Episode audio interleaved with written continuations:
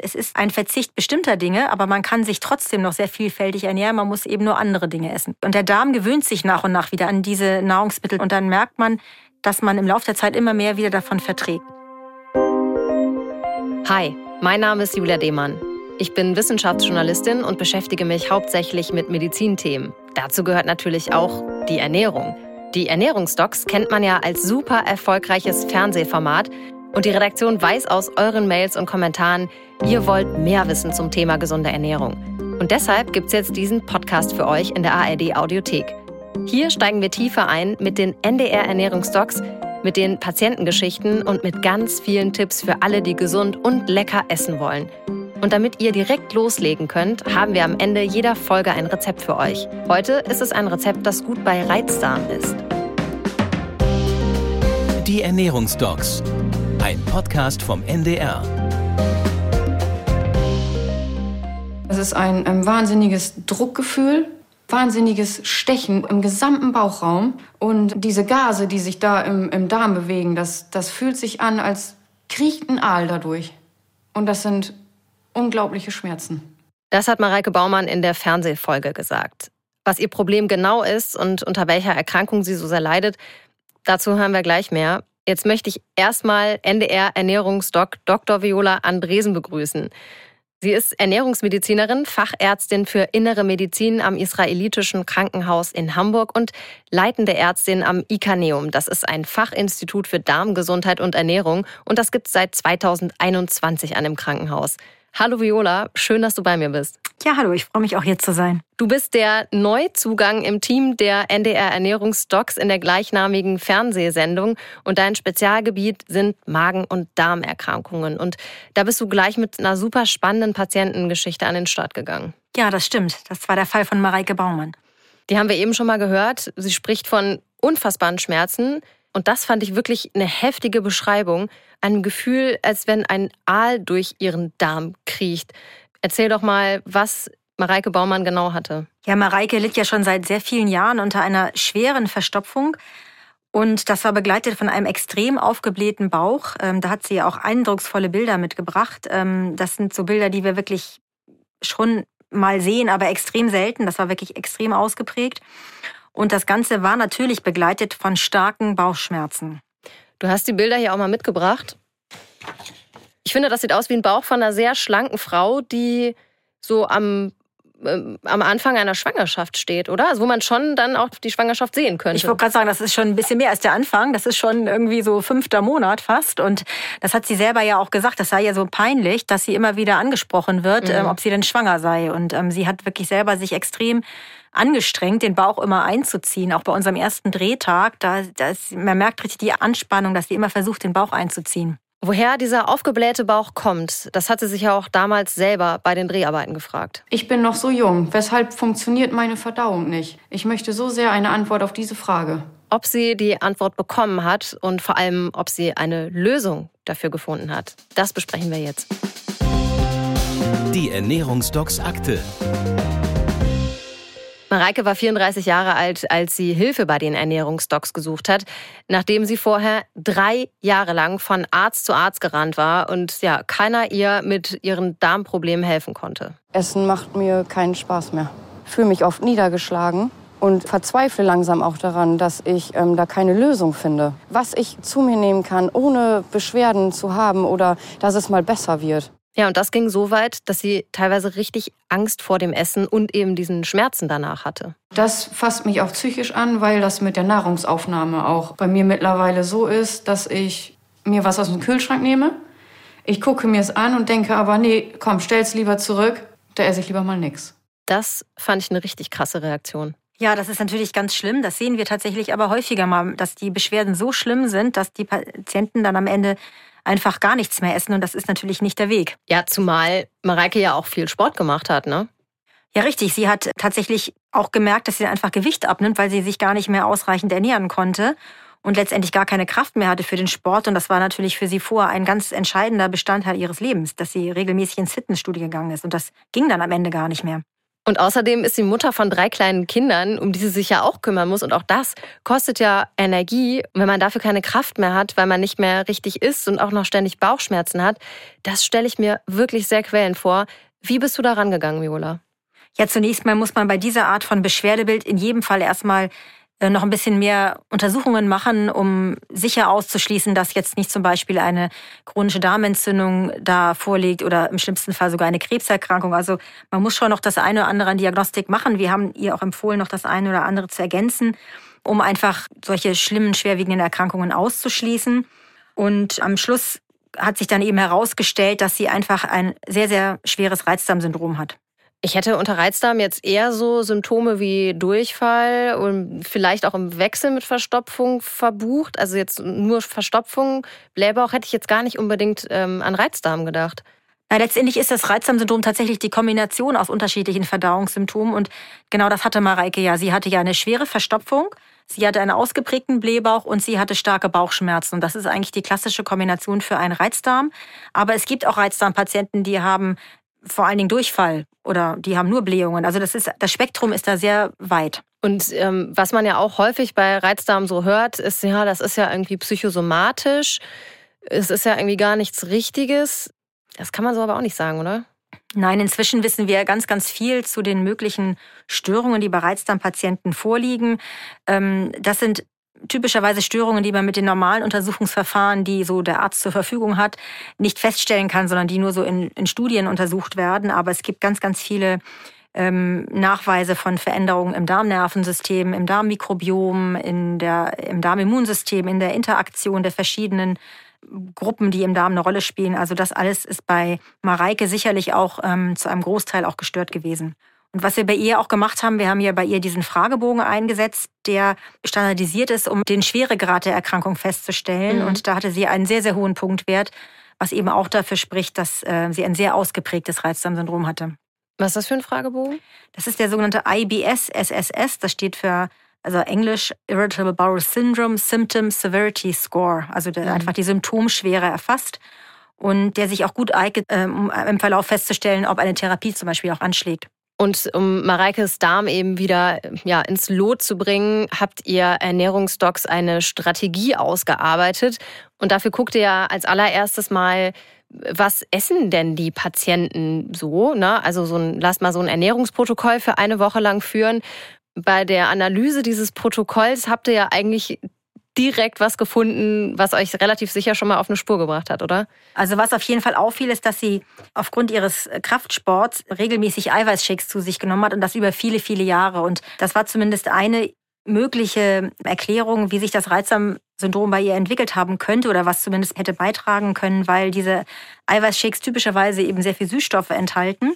Und wir wissen heute, dass Süßstoffe ähm, das Darmmikrobiom, also die Darmbakterien, verändern können. Und insofern ist das möglich, dass eben diese Eiweißshakes über Jahre getrunken ihr Mikrobiom so verändert haben, dass dadurch eben ein Reizdarmsyndrom mit entstanden ist. Und neben den Eiweißshakes gab es dann aber auch noch alle möglichen anderen Lebensmittel, die euch äh, ja hellhörig gemacht haben. Ne? Ja, also Mareike hat sehr viele Lebensmittel aus der sogenannten FODMAP-Gruppe gegessen. Das sind fermentierbare Oligosaccharide, Disaccharide, Monosaccharide und Poliole. Das ist ein Kunstwort sozusagen. Und das sind an sich keine schlechten Nahrungsbestandteile. Im Gegenteil, das sind im Grunde eigentlich sogar Präbiotika. Das mhm. ist Nahrung für die Darmbakterien.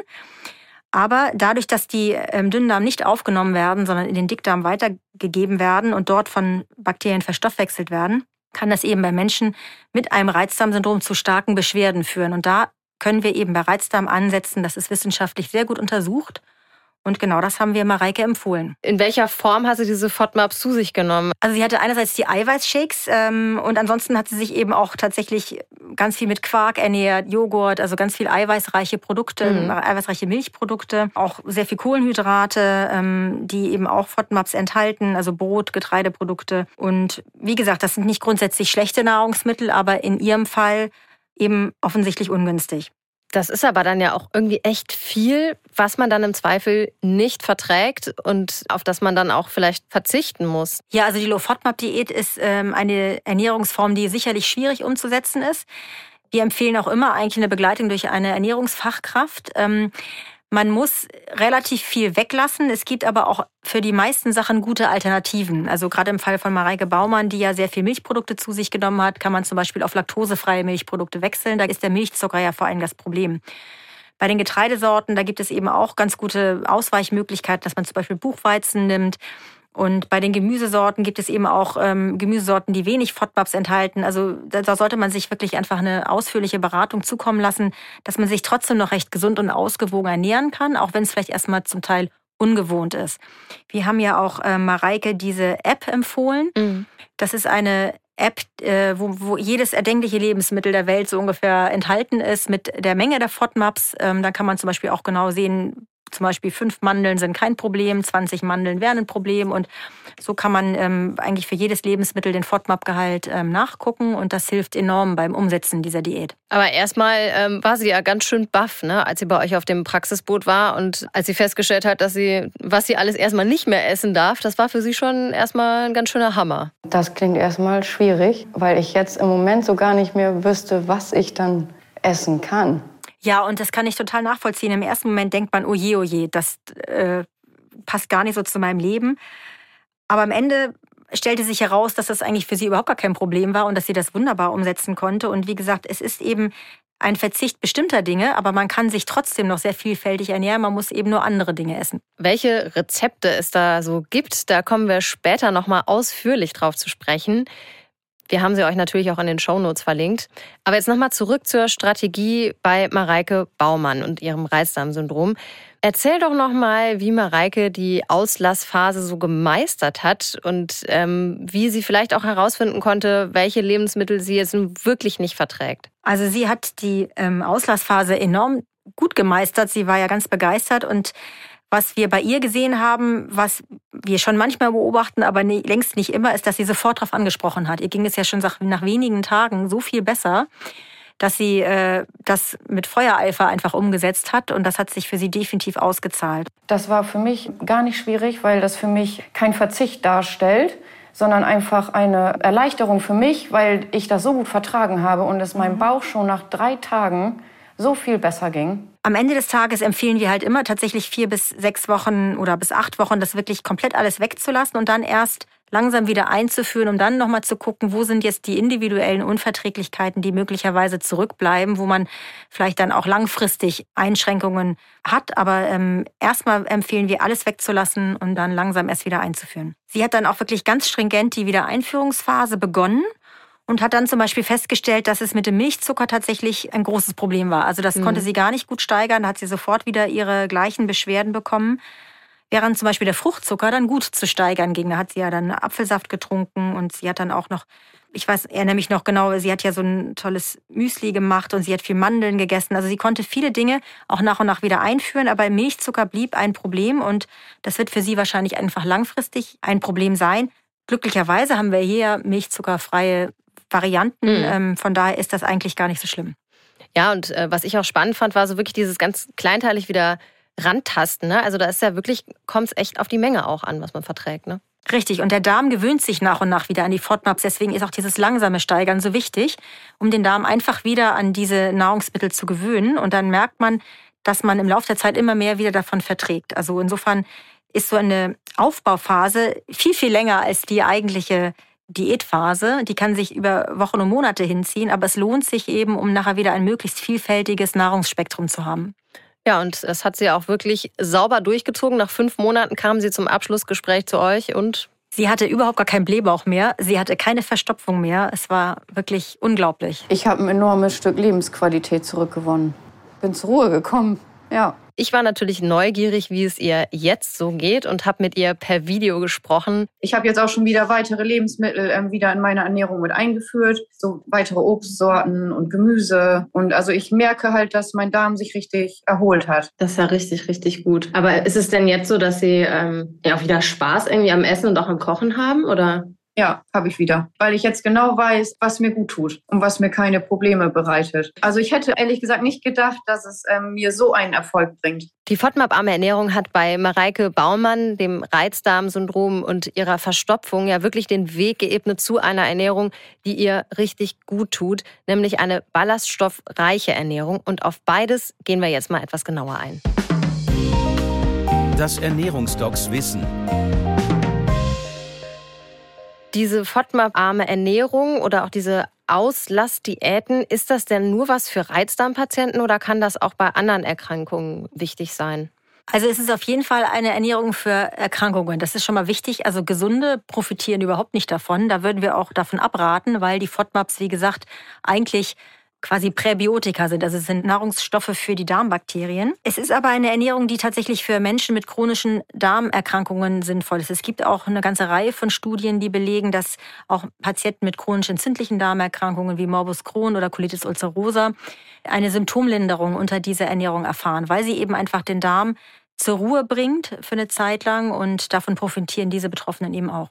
Aber da wäre das dann auch so was, dass man das eben für ein paar Wochen macht und dann Stückchen für Stückchen wieder so ein bisschen die äh, FODMAPs dann auch einführt, oder? Das gilt in jedem Fall immer. Also die Low-FODMAP-Diät ist nur eine Therapie, so wie wenn man vielleicht für acht Wochen eine Tablette schluckt und anschließend diese Wiederaufbauphase, die sich ja durchaus lang hinziehen kann. Es ist keine Dauerernährung. Dann lass uns noch mal ganz kurz darauf gucken, was diese FODMAPs sind. Die Abkürzung haben wir eben schon mal aufgedröselt. Das sind Zucker, also kurzkettige Kohlenhydrate, die der Körper dann nicht gut verstoffwechseln kann. Richtig? Was passiert damit? Genau, also alle Zucker, die nicht ähm, im Dünndarm aufgenommen werden, gelangen in den Dickdarm und werden dort von Bakterien verstoffwechselt. Das ist ja auch im Grunde das Ziel. Also die Darmbakterien brauchen ja auch diese Nährstoffe. Aber wenn Bakterien so ordentlich loslegen, dann entstehen eben Gase, es entstehen kurzkettige Fettsäuren. Es ist, wie gesagt, eigentlich auch was Gesundes, aber bei einem gereizten Darm kann das eben enorm Beschwerden verursachen. Und dann geht es ja auch eben darum, in welcher Menge man diese FODMAPs verträgt. Kannst du vielleicht noch mal sagen, wo die genau drin sind? Also was sind dann so Beispiele, worauf ich dann verzichten soll? Also klassische ähm, FODMAP-Vertreter sind zum Beispiel Milchzucker, Fruchtzucker, aber auch Poliole, die sind in Getreidesorten drin, ähm, Zuckeralkohole, also Sorbit, äh, diese ganzen Süßstoffe. Also das ist schon sehr weit verbreitet in der Ernährung. Also auch viele Obst- und Gemüsesorten haben relativ viele FODMAPs, Getreideprodukte. Ähm, da muss man die Ernährung teilweise schon sehr stark umstellen. Also kein Frühstücksbrötchen mehr, keine Nudeln. Das ist schon eine sehr umfassende Umstrukturierung. Und jetzt drehen wir den Spieß mal um. Was wäre denn dann eine geeignete Ernährung für diese Phase? Also eine FODMAP-arme Ernährung, FODMAP-arme Lebensmittel? Also gut, laktosefreie Milchprodukte gibt es ja auch. Man kann zum Beispiel Käse essen, das geht. Ähm, bei Brot, da würde man eben versuchen, eher vielleicht so Buchweizenmehl zu nehmen oder man kann generell glutenfreie Brote nehmen, die sind auch geeignet. Bei Obst und Gemüse, da muss man eben auch ein bisschen gucken. Manche Obstsorten haben wenig FODMAPs, ähm, zum Beispiel Beeren, Heidelbeeren, Himbeeren, die, die gehen ganz gut. Während Apfel zum Beispiel viele FODMAPs enthält. Es sind richtig umfassende Lebensmittellisten, die man jetzt, glaube ich, nicht so ganz einfach runterbrechen kann. Da sollte man sich wirklich einfach die Listen auch ähm, über die FODMAP-App zum Beispiel anschauen. Also da ist jetzt gar nicht so richtig ein System hinter, sondern das ist wirklich, könnte man wie Vokabeln auswendig lernen. ja, und ähm, also es gibt dieses Institut an der Monash University in Australien, die haben diese Diät entwickelt. Und dort ist ein Labor, die den ganzen Tag nichts anderes machen, als sämtliche Lebensmittel dieser Welt auf den FODMAP-Gehalt zu überprüfen. Und die unterscheiden sogar auch ähm, unterschiedliche Apfelsorten beispielsweise, unterschiedliche ähm, Bananensorten. Also da wird wirklich nochmal in Untergruppen auch geguckt.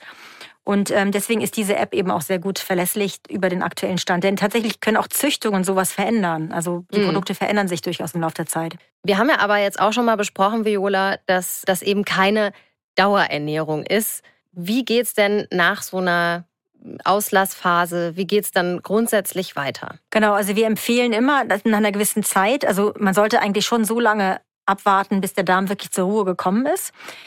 Das sind, wie gesagt, etwa so vier bis acht Wochen. Das ist unterschiedlich. Man muss vielleicht auch einschreckend sagen, dass das auch nicht bei allen Menschen funktioniert. Also wenn man jetzt nach zwei, drei Wochen Low-FODMAP-Diät überhaupt gar keine Veränderung der Symptome hat, dann braucht man das auch nicht unbedingt weiterzumachen. Aber mhm. wenn es gut anspricht, empfehlen wir eben, das äh, so lange zu machen, bis Ruhe reingekommen ist, etwa also vier bis acht Wochen.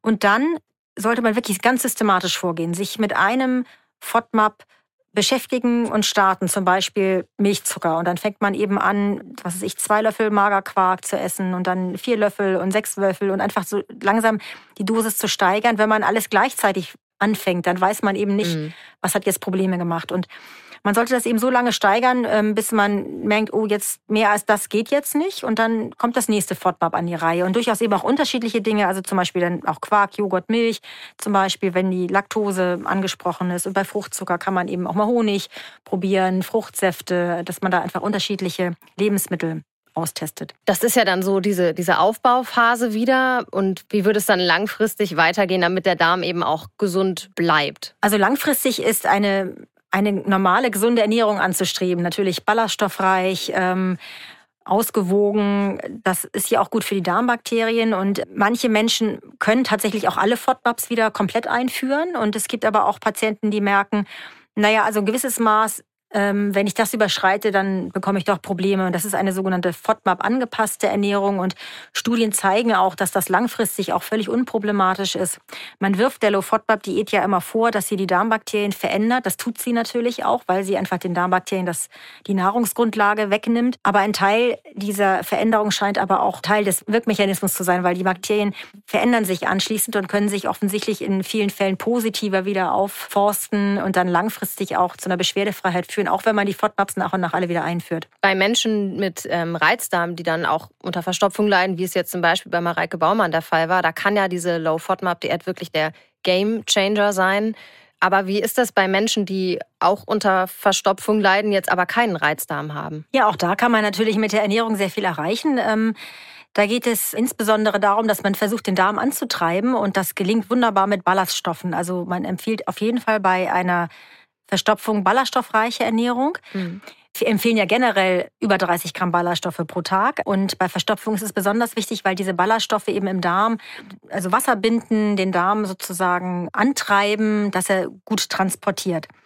Wenn jemand nun aber tatsächlich sich komplett ballaststoffarm ernährt, dann sollte er nicht von jetzt auf gleich ganz viele Ballaststoffe zu sich nehmen, weil es dann tatsächlich ähnlich wie beim Reizdarmpatienten dann zu Blähungen mhm. und, und eher Unwohlsein führen kann, sondern man sollte die Ballaststoffmenge langsam steigern. Ziel ist aber über 30 Gramm pro Tag. Okay, und dann lass uns doch jetzt mal ganz konkret gucken, wo sind gute oder viele Ballaststoffe drin? Was, was kann ich essen? Ja, besonders geeignet sind natürlich Gemüsesorten, ähm, Hülsenfrüchte, Kohlgemüse, auch Zwiebeln, Knoblauch, viele Obstsorten. Leinsamen, Flohsamen kann man ergänzend noch dazu tun. Und was genau machen die dann? Die Ballaststoffe werden ja eben vom Dünndarm nicht aufgenommen, die gelangen in den Dickdarm. Und da haben wir wieder dieses Phänomen, dass einfach dort in Zusammenhang mit Flüssigkeit ähm, einmal das Volumen, das Stuhlvolumen größer wird und der Darm wird angetrieben dadurch, dass Druck auf die Darmwand ausgelöst wird. Und je mehr Druck kommt, je größer das Stuhlvolumen ist, desto mehr wird der Darm angetrieben. Das funktioniert zumindest bei Menschen, die noch einen recht gesunden Darm haben. Menschen mit schweren Bewegungsstörungen des Darms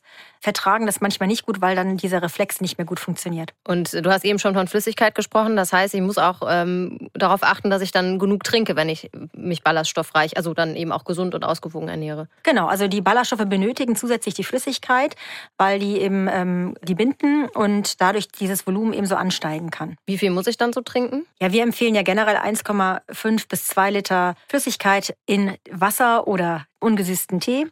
Und eventuell kann man auch zweieinhalb Liter trinken. Man muss jetzt aber nicht fünf, sechs Liter trinken. Manche Leute denken gerade bei Verstopfung, das hilft, wenn ich ganz viel Wasser trinke. Ähm, und das hilft leider gar nicht, weil diese Flüssigkeit komplett im Dünndarm aufgenommen wird und ähm, mit dem Urin ausgeschieden. Also mehr als das muss nicht sein, aber die gesunde Menge 1,5 bis 2 Liter. Ja, jetzt haben wir viel über Ballaststoffe gesprochen und eben auch über die FODMAPs. Das war jetzt der Theorieteil. Jetzt folgt die Praxis und da hast du wieder ein leckeres Rezept im Ernährungsdoc-Style vorbereitet. Das Ernährungsdocs-Rezept.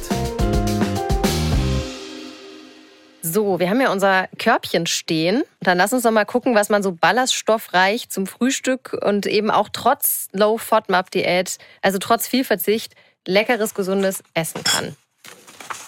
Leinsamen, Kokosöl, genau. Haferflocken, Kerne, genau, Sesam, Reissirup, oh, Kürbiskerne, Sonnenblumenkerne und Kiwi. Was äh, ist denn das für ein Rezept, was hier, wofür hier alles in dem Körbchen ist? Ja, das ist ein FODMAP-armes Granola und das hat Mareike sich auch selber angemischt. Mhm. Und ähm, war ursprünglich, glaube ich, nur fürs Frühstück gedacht, aber ähm, es war auch so schmackhaft und so ähm, vielfältig, dass sie das dann auch später auf Salate und auf alles mögliche andere noch mit dazugeschüttet hat. Und das ist natürlich eine großartige Sache. Dann lass uns dieses Granola, wir haben das nämlich auch schon fertig hier, doch mal probieren. Ich bin da schon ganz heiß drauf. Ist in dieser Dose drin. Hm, das sieht schon total lecker aus. Riecht auch richtig gut. Nach so ein bisschen wie so Knuspermüsli, so nach mhm. Kokos. Genau, das kann man dann eben jetzt im, während der FODMAP-Diät eben mit laktosefreier Milch oder mhm. laktosefreien Joghurt zu sich nehmen. Oder man knuspert es einfach so als Snack. Mhm. Also, Schmeckt echt lecker, ne? Mm, das könnte ich mir richtig gut auch so als Snack abends vorm Fernseher vorstellen. Mhm. Das zeigt, dass Low FODMAP nicht nur Verzicht ist. Ja, und gleichzeitig haben wir dann hier noch eine Kiwi aufgeschnitten. Was hat es damit auf sich? Ja, die Kiwi ähm, ist eine Frucht, die tatsächlich wissenschaftlich untersucht wurde. Und es gab eine große Studie, wonach zwei grüne Kiwi pro Tag sehr gut gegen Verstopfung helfen, ohne Blähungen zu verursachen, während ja zum Beispiel Backpflaumen so als klassisches Ernährungsmittel, was man ja kennt, ja mhm. oft mit Blähungen einhergeht. Und Kiwi ist gut verträglich, ist FODMAP-arm, ist also geeignet für eine Low-FODMAP-Diät und wirkt gut bei Verstopfung. Dann essen wir doch mal hier noch jeder so eine halbe Kiwi. Kiwi ist ja ohnehin sehr gesund, hat auch sehr viel Vitamin C, also von daher. Geht das eigentlich auch für, die, ähm, für diese goldenen Kiwis? Ja, die sind auch gut geeignet. Kiwi hat ähm, mm. natürlich so ein bisschen das Problem, dass es natürlich eine Importfrucht ist mm. und insofern klimamäßig etwas kritisch zu sehen ist vielleicht. Und tatsächlich ist auch Kiwi ähm, eine Frucht, die durchaus relativ viele Menschen nicht vertragen mit Allergien. Also Kiwi ist durchaus allergen. Wahrscheinlich, weil es für uns ein ungewohntes oder fremdes Lebensmittel ursprünglich mal war und ähm, es viele Menschen gibt, die Allergien entwickeln. Gibt es denn eine vergleichbare, ein vergleichbares Obst oder eine vergleichbare Frucht, die jetzt etwas ähm, regionaler bei uns auch vielleicht vorkommt? Naja, natürlich nicht so gut untersucht. Da sind wir natürlich wieder bei den alten Hausmitteln. Mhm. Dörrobst an sich auch gut bei Verstopfung. Aber wie gesagt, da haben wir häufiger das Problem, dass diese ganzen ähm, Früchte eben massiv ja, FODMAP-haltig sind, sehr viel Fruchtzucker enthalten und insofern Blähungen verursachen. Und im Fall von Mareike wäre das zum Beispiel sehr ungünstig. Aber viele andere Menschen, die jetzt eine reine Verstopfung haben ohne starken Blähbauch, die können natürlich auch sowas gut zu sich nehmen. Ja, und diese Frühstücksgranola zusammen mit einem laktosefreien Quark oder Joghurt, mit so einer Kiwi kann ich mir wirklich richtig gut als äh, Frühstück vorstellen. Kann man ja auch gut auf Vorrat machen, diese Granola, und ähm, dann auch gut mitnehmen. Also vielen Dank, Viola, für diese spannenden Infos heute mal wieder. Es gibt also bestimmte Kohlenhydrate, die Menschen mit Reizdarm nicht vertragen. Und Auslassdiäten können vor allem bei Darmerkrankungen helfen, eben sich ranzutasten, was man verträgt und auch wie viel davon. Und damit es dem Darm gut geht, braucht er Ballaststoffe. Das Rezept für diese Frühstücksgranola, das verlinken wir euch in den Show Notes und in unserem Ernährungsdocs Instagram-Kanal. Jede Menge weitere Rezepte und spannende Fälle der NDR Ernährungsdocs, die findet ihr auf ndr.de/edocs. Aber bitte denkt dran, und das ist wirklich wichtig, so eine radikale Ernährungsumstellung, die solltet ihr am besten immer mit eurer Hausärztin oder einem Ernährungsmediziner besprechen. Wenn euch unser Podcast gefällt, dann abonniert uns gern, am besten in der ARD Audiothek, indem ihr einfach auf die kleine Glocke klickt. Dann verpasst ihr keine Folge und empfehlt uns auch gern weiter. Denn ihr kennt bestimmt Menschen, die nicht so ganz zufrieden mit ihrer Ernährung sind oder vielleicht auch einfach neugierig, was welche Lebensmittel so können und vielleicht auch welche sie gut vertragen und welche eher nicht so. Und hier noch ein Podcast-Tipp. An einem Oktobertag 1980 nahe Sao Paulo liegt ein Mann tot in seinem Badezimmer. Es ist Gustav Wagner, der gefürchtete Lagerspieß des NS-Vernichtungslagers Sobibor. Die Polizei stuft den Fall als Suizid ein. Was aber ist vorher passiert? Hat Stanislav Schmeißner, genannt Schlomo, einer der wenigen Überlebenden des Vernichtungslagers, was damit zu tun? Oder wünschen sich die Menschen nur, dass es diese späte Rache gab? Zwei Reporter begeben sich auf eine packende historische Spurensuche. Sie recherchieren in fünf Ländern auf drei Kontinenten. Die fünfteilige Podcast-Serie führt die UserInnen in eine Welt von Schuld, Rache und Gerechtigkeit. Die Frage, mit der Schlomo ringt, ist auch heute wieder brennend aktuell. Wie kann ungeheures Unrecht gesühnt werden? Schlomo, der Goldschmied und der Nazi. Den Podcast findet ihr auch in der ARD Audiothek. Wir hören uns in zwei Wochen wieder, wenn ihr mögt. Und jetzt macht's gut. Bleibt gesund und lasst es euch schmecken. Die Ernährungsdocs, ein Podcast vom NDR